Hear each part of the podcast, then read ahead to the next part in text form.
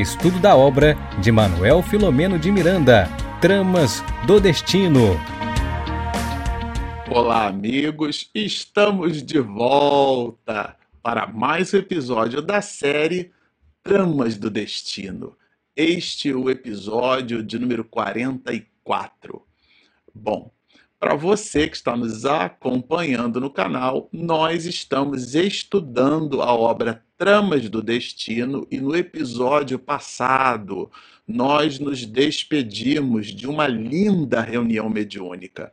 Se você está nos assistindo e você não visitou o episódio passado, super recomendamos, porque Miranda traz informações é, belas e, ao mesmo tempo, informações importantes para o que dá objeto, inclusive, ao título do livro, para que a gente possa entender a trama, a trama do destino, do destino da família Fergusson. A reunião mediúnica acontece numa casa espírita que nesse episódio, no capítulo de número 21, que a gente vai buscar empreender aqui com este episódio, Miranda traz mais informações a respeito é, dessa instituição.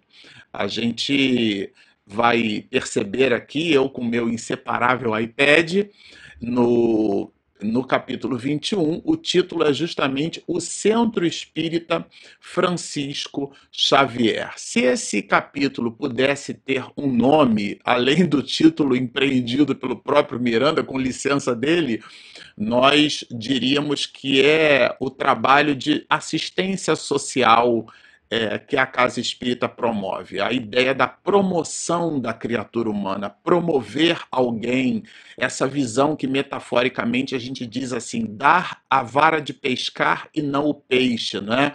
A ideia da diferença entre a assistência e o assistencialismo. Então, o assistencialismo você mantém a pessoa naquela condição de pobreza. Eu acho que foi o sociólogo Betinho que, numa certa oportunidade, expediu uma exortação brilhante. Ele diz que quem gosta de pobreza é sociólogo. O pobre gosta de conforto, gosta de saúde, gosta das mesmas possibilidades que o restante das pessoas na sociedade experimentamos. Nessa perspectiva, é disso que trata esse capítulo de número 21.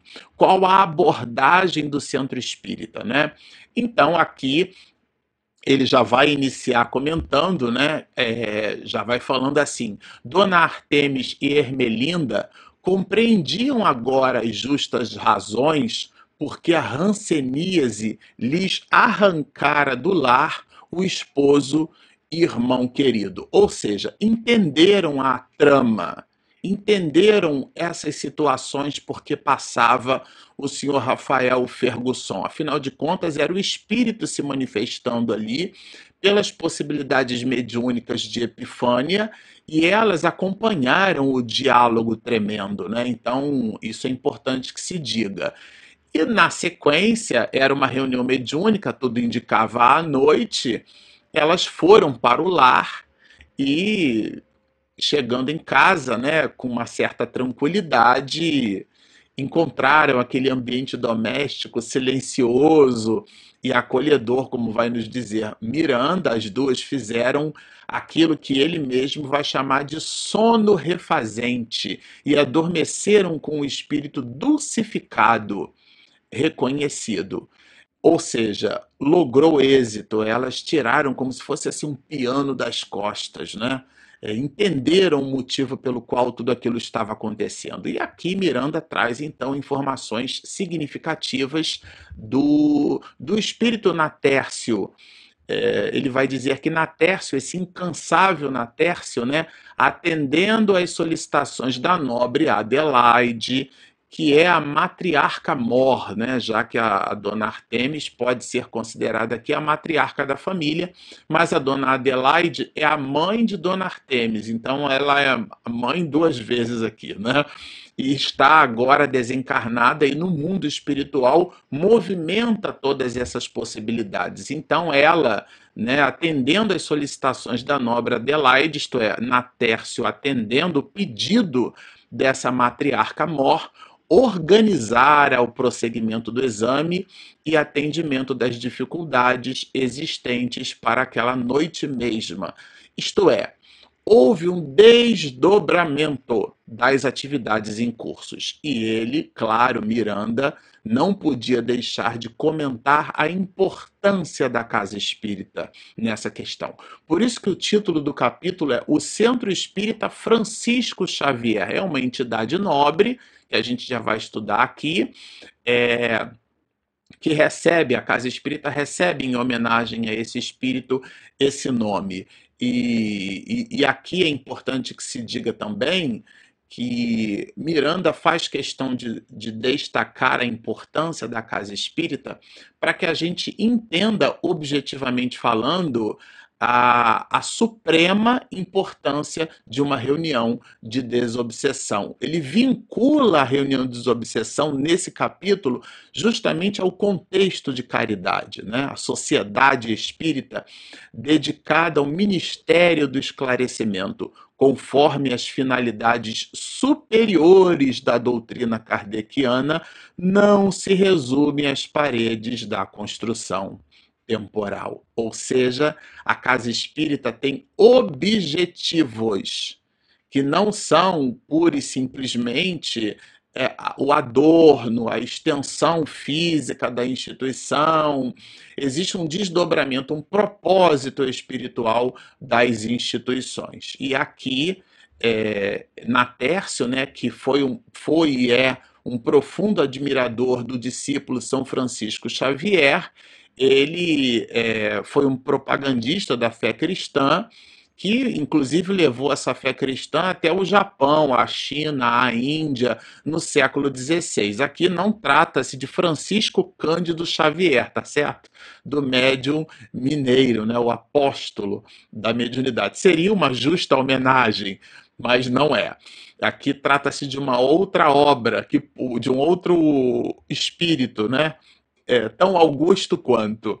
Mas aqui, por uma coisa ou por outra, era, era um fiel é, seguidor das ideias de Jesus e na Tércio, então, recebe né, é, uma certa intuição para que a obra fosse construída. É, é essa casa espírita, né, de que a gente está tratando aqui, o Centro Espírita Francisco Xavier, e Miranda explica a origem desse nome. É, mas ela teria que possuir a casa espírita é, um certo primitivismo cristão, recebido pela mensageira do Cristo, vai nos dizer Miranda, cuja vida fora dedicada à cultura e à expansão da doutrina de Jesus. Ele busca, então, o texto busca justamente essa conexão incrementaria entre os homens o ardor da fé e a pureza dos princípios morais. Vejam, esses são os propósitos. É como a gente coloca hoje aquelas placas nas, é, na entrada das grandes instituições, a missão, a visão, os valores. Aqui a gente está entendendo a missão dessa instituição. Desejaria trazer de volta aos corações os postulados cristãos. O, o espiritismo é, na sua nascente, que é o próprio cristianismo, já que a gente aprende que o espiritismo é o cristianismo redivivo. De verdade, as lições são as mesmas, é como um cubo multifacetado. A face que nós analisamos é, possui proposições diferenciadas. Né? Então, aqui é uma delas, trazer os postulados cristãos na sua origem, no seu nascedouro, que, de alguma forma, a sociedade, sobretudo no período medievo, né, também chamado período medieval, nós tisnamos no passado. Então, com o advento dos tempos novos, vai nos dizer Miranda, né? Asseverava haver muita propaganda do mestre e demasiado desconhecimento moral. Ou seja, é o resgate realmente é, em cima dos princípios basilares do cristianismo. E ele vai falar aqui na sequência dessa ideia, né? porque ele busca o aval dessa entidade veneranda para que ele pudesse construir essa instituição. E o que nos chamou bastante atenção é que a construção dessa instituição também vai carregada pelo compromisso da própria médium Epifânia. Vejam que as coisas estão bem conectadas, né? E ele, depois da ideia né, da, de afastar da instituição aquilo que aqui no texto Miranda vai colocar como licenciosidade e o egoísmo soberano, materialismo e a displicência, inclusive de alguns muitos nossos governantes. Tudo aquilo que caracteriza a construção de pedra, né, de cimento, a edificação material. Não. A proposta, o pedido aqui, quando coloca Miranda em relação a Natércio para essa entidade veneranda, é que existia um propósito superior que não simplesmente o da edificação física. Mas ele recebe o aval, olha que bonito, recebeu o aval do insigne missionário, sob as condições de Alice primar, pela preservação do evangelho em suas linhas puras e simples. Foi o pedido dessa alma nobre, né? Vocês gostariam de construir uma instituição em nossa homenagem, pois que ela possua no seu DNA o cristianismo é, primevo, né, o cristianismo primitivo, a ideia não do assistencialismo, mas da assistência espiritual. E é justamente por isso que vamos encontrar assim. Não deveriam esquecer-se de que a maior carência ainda é a do pão de luz, da consolação moral, que o livro da vida propicia fartamente. Ou seja, é um lembrete de que a casa espírita, no lugar de dar coisas única e exclusivamente, deve proporcionar o alimento da alma. E aqui, para quem ainda ficou com alguma dúvida, Miranda diz-nos assim: Pensa-se muito em estômagos a saciar, corpos a cobrir, doenças a curar, sem menosprezar-lhes a urgência. O Consolador tem por meta primacial o espírito, o ser em sua realidade mortal. Da onde vêm as nossas encrencas, não é? Elas não são exatamente pura e simplesmente materiais. Isso é bem interessante, né? E ele fala aqui desses compromissos da casa espírita em cima dessa visão que o alimento que a casa espírita pode, deve fornecer é o alimento da alma. Vejamos, aqui não é uma visão é, dual, uma dicotomia de raciocínio. Ah, então a casa espírita não deve fornecer o amparo, a assistência material. É muito difícil falar de Jesus para quem morre de fome, não é? Claro, as necessidades primeiras da criatura humana devem ser atendidas, mas o objeto da atenção da casa espírita é o espírito imortal, é falar para a alma, atendendo logicamente às necessidades primeiras. É como alguém que recebe um médico de urgência, que recebe um politraumatizado, né? A pessoa teve fraturas múltiplas num acidente e ele então resolve ali ficar falando de Jesus. Não faz nenhum sentido prático isso, né? A gente deve atender às necessidades primeiras, mas entendendo que ali existe um espírito imortal. É, é esse aqui é o raciocínio, né? Evangelizar, instruir, guiar, colocando o azeite na lâmpada do coração, isto é, acendendo a alma, né? Para que a claridade do espírito luza na noite do sofrimento. São tarefas urgentes e basilares, isto é, básicas, na reconstrução do cristianismo. Vejam que isso aqui é até um texto lírico, Miranda é sensacional mesmo. E, e, traz aqui a essência da atividade da casa espírita. Fala, inclusive, na sequência dos compromissos materiais, né? Os compromissos materiais de assistência social, na sua dinâmica de crescimento incessante, podem dificultar a livre ação moral de muitos trabalhadores honestos, porque a pessoa fica focada no assistencialismo e ela esquece que ali é uma instituição que trabalha a ideia do, do amor de Jesus. E amar também é dar dignidade aos outros. Repito, a porta da, do assistencialismo é uma porta genuína, ela só não é a única. E nessa perspectiva, nem é a mais importante. Essa é a análise que Miranda nos traz quando ele fala dessa caridade que ele chama de caridade moral. Vamos ver o texto. A caridade moral de profundidade, a tarefa do socorro espiritual, não contabilizada nem difundida, é urgentíssima, impondo-nos a necessidade de atenção e zelo. Então aqui ele inclusive na sequência vai fazer uma o contraponto né, entre a técnica substituindo o amor, aquela visão tecnicista do assistencialismo que vai de alguma maneira se distanciando do propósito fundamental da instituição. O texto é realmente sensacional. Multiplicam-se os métodos de simplificação, ensejando frieza ao ministério e ausência de calor humano, porque às vezes a gente pode dar bolsas de alimento nós podemos dar coisas e a gente entrega aquilo como se, nossa, mas essas pessoas e essas crianças passam e elas gritam, e, essa, e esses sujeitos são imundos, eles são sujos, né? O, esse, esse odor fétido. Então, vejam, é, é, uma, é uma deturpação da própria atividade. Ali, o objeto da atenção é o próprio espírito.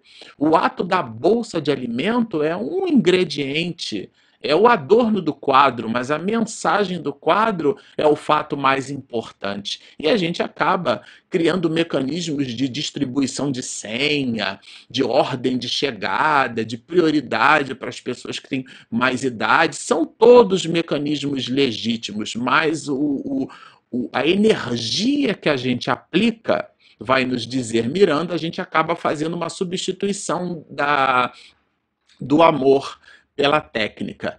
E, e, nós acabamos nos esquecendo de fortalecer os laços do espírito, né? Claro, o abnegado Francisco Xavier solicitava no exercício da caridade preferência pelos enfermos do espírito, que somos quase todos nós, vai nos dizer Miranda, e coloca, e aqui talvez seja o ponto alto desse capítulo, particularmente os obsidiados. Então é um texto brilhante porque ele conecta a finalidade de caridade da casa espírita e essa caridade é a caridade moral, não que a caridade material é, seja deva ser é, não vista, não é isso, mas o objeto das atenções da casa espírita é a caridade. Essa caridade tem dois braços, dois grandes afluentes. Claro, a caridade material, que é, de alguma maneira, pode ser transformada em assistencialismo se a gente não tiver cuidado com a técnica em detrimento do amor, mas existe um outro braço tão mais importante do que o primeiro, mais augusto, o objeto, a missão da casa espírita, que é justamente a caridade moral. E no epicentro das atividades da caridade moral está a reunião mediúnica, porque trata justamente e particularmente de nós, as criaturas humanas, com as nossas encrencas, porque somos e estamos obsedados, né? particularmente os obsediados. E aqui há a conexão de Epifânia, a médium Epifânia, que a gente cita bastante, né? Como consequência, a mediunidade, de Epifânia estaria a serviço do esclarecimento aos sofredores de ambos os planos da vida. Ou seja, é essa médium conectada a esse trabalho, né? E ele vai falar aqui na sequência, né?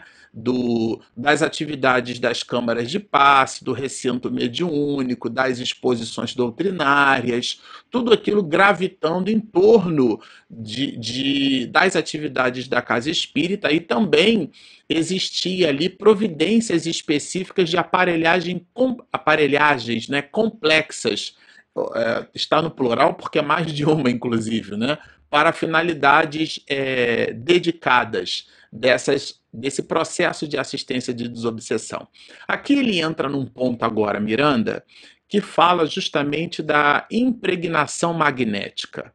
Ele coloca como o, os arquitetos, os engenheiros do mundo espiritual é, se dedicam junto com a construção material, para esterilizar o ambiente, a casa espírita. Esse ambiente entende-se aqui como sendo um ambiente psíquico. Então, espíritos especializados em impregnação magnética do ambiente foram requisitados para a criação de uma psicosfera salutar.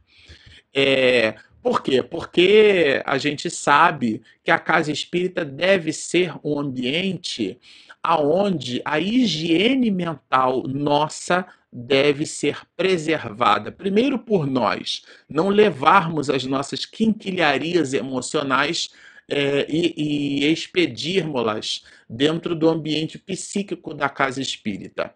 Ou seja, isso exige e evoca de cada um de nós um cuidado genuíno, uma atenção em cima da, do próprio pensamento. Por quê? Porque isso pode, como diz nos Miranda aqui, trazer essas nocivas investidas das hordas de salteadores e vagabundos desencarnados. Bem interessante essa expressão, porque ela ao mesmo tempo é muito forte, né? São espíritos que estão deambulando, são espíritos que não têm nenhuma ocupação, portanto, são aqui vagabundos, é, e eles podem se conectar ao nosso psiquismo e conectados à nossa mente, uma vez que vamos à casa espírita, poderemos tisnar esse ambiente psíquico, né? E, e isso era um cuidado é, colocado aqui no texto, né? Bom, na Tércio tem uma conexão, né? Porque no século XVII aqui é, ele vai citar que ele estava ligado ali ao Felipe IV de França, tudo indica, né? É, que ele se dedicou justamente a essa expressão nas terras chinesas do norte, a divulgação é, da bondade. E ele, então, vinculado, conectado a essas propostas primevas, né, ele reforça a sua genuína intenção de continuar o labor, né? preservar o recinto contra as conversações frívolas e vulgares, responsáveis pela sintonia com espíritos ociosos e malévolos.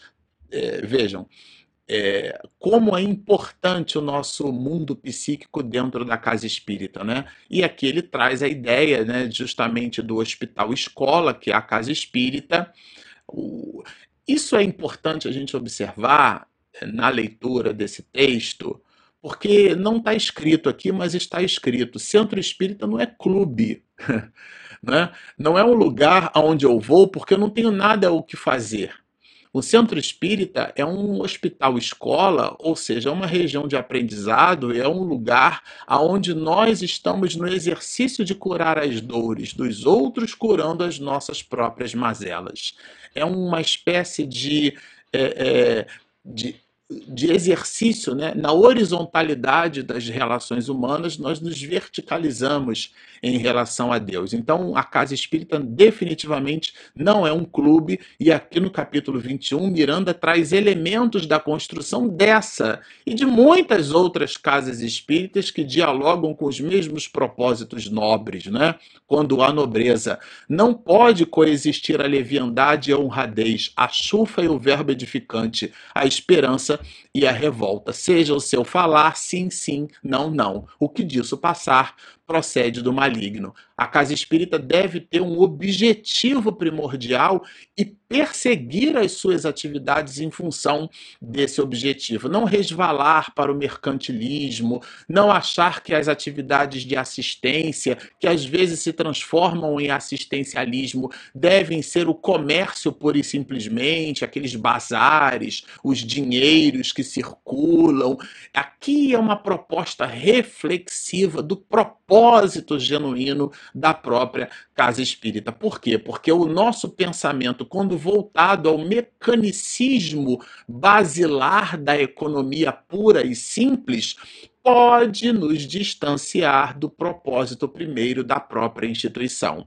Então ele fala aqui dessa diferença psíquica significativa que é, tem que apresentar a casa espírita em relação aos outros recintos de qualquer natureza, né? A casa espírita possui, quando a gente entra numa instituição dessa, o que, que a diferencia de uma outra instituição qualquer? Entendendo uma instituição qualquer, não uma qualquer instituição. Ou seja, ela tem o seu mérito, o seu propósito, mas o centro espírita tem por objeto o espírito, a promoção da criatura humana através do exercício da caridade, e as reuniões de desobsessão representam o epicentro dessa mesma caridade. Natércio der início ao ministério público de Epifânia, ou seja, a médium Epifânia emprestava as suas possibilidades medianímicas para que a casa espírita pudesse, então, exercer a sua plena finalidade de caridade, que é a assistência ao espírito. Repito, não fazendo aqui uma dicotomia, né? um raciocínio dual. Ah, então, se há assistência ao espírito, não deve existir a assistência à criatura humana. Nós estamos mergulhados num corpo de carne porque necessitamos de questões materiais. Repito, muito difícil falar de Jesus para quem morre de fome. Jesus curava corpos, mas não com vistas aos corpos, mas sim à alma, ao espírito que se utilizava daquele corpo. Né? Então, o objeto das nossas atenções, o objeto das atenções de uma casa espírita deve ser sempre o exercício da caridade, que é o exercício do espírito, e nessa perspectiva, as reuniões de desobsessão promovem um papel, desempenham um papel sensacional. Os anos, diz-nos Miranda, né, se desdobravam sucessivos e a casa prosseguia no rumo da caridade. Vejamos que aqui a caridade ela tem uma visão ampliada. A caridade, diz ele, mantinha as portas do socorro abertas. Vejam, esse socorro, claro, é tanto socorro material como o socorro espiritual. Então, todos eles, né, que estavam gravitando em torno das iniciativas do Centro Espírita Francisco Xavier, diz-nos Miranda, agora se encontravam em espírito os integrantes do problema que interligava os Ferguson. Então, aqui ele dá uma passeada em todo o volume de, de iniciativas do plano espiritual com vistas a esta instituição de caridade, ao socorro, à reunião de desobsessão, como sendo um instrumento genuíno de caridade. E agora, quem bebia dessa água viva era a família Ferguson, que possuía Dona Artemis e Adelaide, bebendo agora na fonte dessa mesma caridade, já que participaram, a gente viu isso aqui no episódio passado, de uma reunião mediúnica tratando dos problemas da própria família. E nós nos despedimos com um trecho de Miranda belíssimo. Naquela noite, o céu bordado de astros parecia um poema sem palavras, numa estrofe infinita de luzes cantando as glórias da criação em pontos argentinos. Esse é Manuel Filomeno de Miranda. Bom, se você nos assistiu até aqui, gostou do que ouviu, mas ainda não se inscreveu, clica ali embaixo, inscreva-se do lado, tem um sininho para receber as notificações. Quando a minha esposa faz esse vídeo, você recebe o material em primeira mão. E não esquece de dar o joinha, porque ajuda o motor do YouTube a nos encontrar para as outras pessoas. Também gostamos de lembrar que nós temos um aplicativo, é gratuito ele está disponível na Play Store e na Apple Store. Bom, estão feitos os convites. Baixem o nosso aplicativo, inscrevam-se no nosso canal, sigam-nos e muita paz.